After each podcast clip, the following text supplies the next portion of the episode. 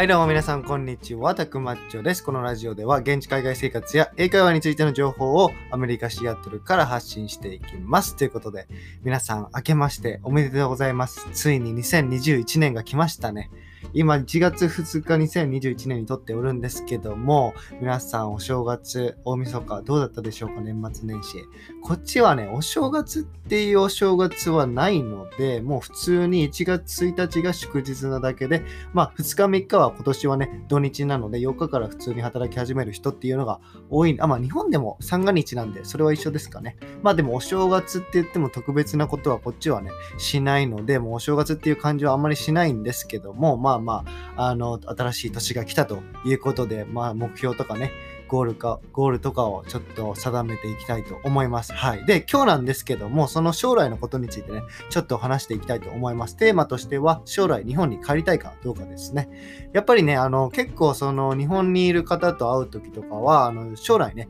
あの、日本に帰ってくるのとか、もうアメリカにね、永住してしまうって、あの、どうなの？みたいな感じで聞かれることもあるんですけども、そこら辺をちょっとね、今日、今日考え直してみて、あの、生活面と仕事面に分けてちょっと話していきたいと思います。はい。で、最初は生活面なんですけども、結論から言うと、生活面では帰りたいですね。やっぱりね、あの、食事、僕ね、食事結構あの好きなんで、まあ嫌いな人はあんまりいないと思うんですけども、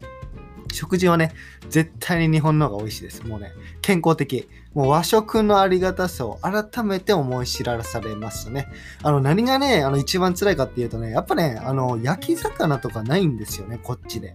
あの、この前日本の話、日本の友達と話してる時に、あの、そっちでね、あの、魚とか、でも、シアトルだから、あの、結構新鮮な魚とかあるんでしょとか聞かれたんですけども、あのね、新鮮な魚はあるんですけど、やっぱり、その、魚食べるってなると、フィッシュチップスとか、まあ、イギリス料理になるのかな？でも、こっちではめちゃくちゃに人気なので、なんかね、あの、揚げたやつですね。魚を揚げたやつで、えっと、ポテトと合わせて食べるとか、あと、まあ、あったとしても、まあ、寿司は、まあ、日本食なんで、まあ、あのね、あの、寿司って言ってもね、あの、回転寿司とかあんまりないんですよね、こっちで。あったとしても、一皿3ドルとか、かっぱ巻きで一皿2ドルとかなんで、本当にね、あの、結構高級料理です、寿司は。で、あのー刺身というか生魚を食べるっていう文化はあまりなくて、ちょっとなんか、あの、サラダと一緒にサーモンの刺身というか生魚バージョンを食べるっていうことはありますけども、やっぱりね、あの、ないんですよね、魚。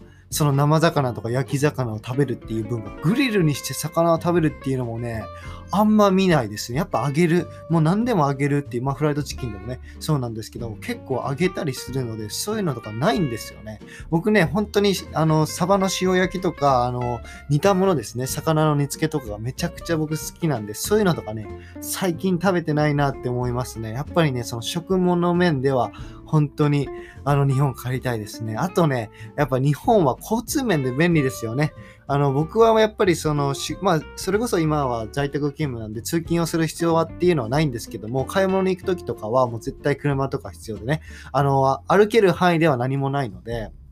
まあ、の、歩けるっちゃ歩けますけど、まあ、多分歩いて30分ぐらいかかるので、それを、まあ、なんか買ってね、あの、持ちながら帰るっていうのは多分難しいので、もう車が必須ですね。あ僕は岡山県の田舎出身なんで、まあ、電車とバスはあんまりなかったんですが、それでもね、やっぱいろんなものが近いですね。コンビニとかも、あの、1軒ぐらい、あの、街の中にあったので、あの、普通にね、あの、まあ、車使うにしても10分5分で着くので、あの、本当にね、便利ですよね。まあ、田舎じゃなくて都市とか普通に行け、岡山市とか、まあ、大阪とかに行けば、もう車はもはやいらないですよね。もう、あの、お金かかるだけですし、もう絶対僕が都市に行った、行くんだったらもう車はね、持たないと思います。はい。やっぱりね、あの、そういう生活面ではやっぱり日本に帰りたいかなと思いますね。将来的に。まあ、将来的にっていうか、まあ、妻と相談して、あの、まあ、妻は日本結構好きなんですけど、妻はね、結構馬、馬がうち3頭いるので、あの、ちょっとね、あの、引っ越ししにくい状況ではあるんですけど、まあ、20年、30年後とかね、あの、わか、どうなってるかわからないので、そこら辺もまあ、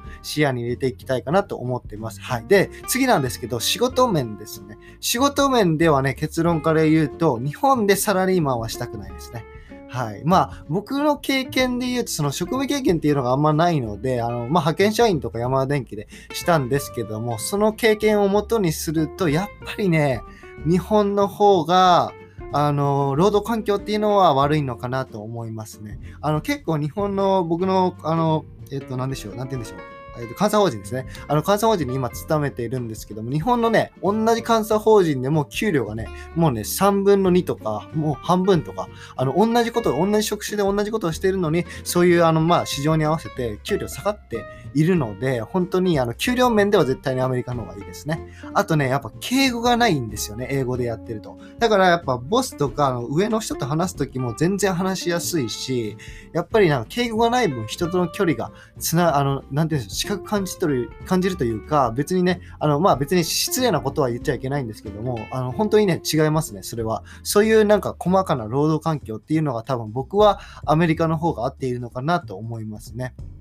あと、これ大きいんですけど、有給が取りやすいですね。うちは1年目から5週間の有給が与えられるんですけども、あの、もうね、あの、えっと、12月、先月の12月のね、20、えっと、10、28 20日ぐらいからもうね、休みを取ってて、で、えっと、今年の1月のね、えっと、10日まで休みがあるので、だいたい4週間ぐらい休みはあのあるんですよ。まあ、クリスマスブレイクとかと合わせて、あの、と要求を取ったんですけども、4週間ね、日本のサラリーマンで休めますかっていう感じなんですよね。多分、ほとんどの、外資系だとしてもほとんど難しいんだと、あの、思うんですけども、まあ、それは会社によると思うんですけど、大体がね、多分難しいと思うんで、それはね、結構もうアメリカの企業だと別に有給だったら自分のね、時間なんでいつでも取っていいっていう、まあもちろんね、あの、仕事の、あの、都合とかもあると思うんですけども、うちはもう全然あの、2、3ヶ月前にね、あの、予約してれば全然有給いつでも取れるので、あのそれはね、多分大きいと思いますね。だから労働環境、まあ仕事面っていう面では、絶対に僕はね、あの、日本には帰りたくないですね。あの、これがね、独立して自分のね、あの、スケジュールとかで働けるってなると全然多分違った話になると思うんですけども、サラリーマンの場合はですね、日本でサラリーマンはしたくないっていう結論ですね。はい。だから生活面と仕事面でちょっとね、あの違う結論に至ってしまうんですけども、あの、大バカに言うとこういう感じですね。だから将来的には結局僕が自分が独立して、で、あの、別に仕事のしがらみがないのであれば日本に帰って、あの、便利なところで、あの、働くって、あの、まあ、住むっていう状況もいいんですけど、やっぱりあの、ちょっとね、僕また海外志向が強いので、東南アジアとかね、ちょっと行ってみたいんですよね。あの、マレーシアとかシンガポールとかそういう辺ですね。あの、結構ね、僕ね、まだ行ったことないんで、ちょっと行って視察してみて、旅行とかね、あで行ってみてから、あの、あの見定めたいんですけども、そこら辺も視野に入れてます、ね。ヨーロッパとかもね、いいんですけど、ちょっと東南アジアに僕は憧れを抱いています。はい。ということで、今日は、えっ、ー、と、将来、日本に帰りたいかどうかについて話してみました。こういうね、えっ、ー、と、アメリカの、えー、海外生活をしてみて、実際にどうなのかっていう話もね、これからしていきたいと思うので、2021年もよろしくお願いいたします。はい。ということで、皆さん、今日も良い一日を送ってください。See you next time.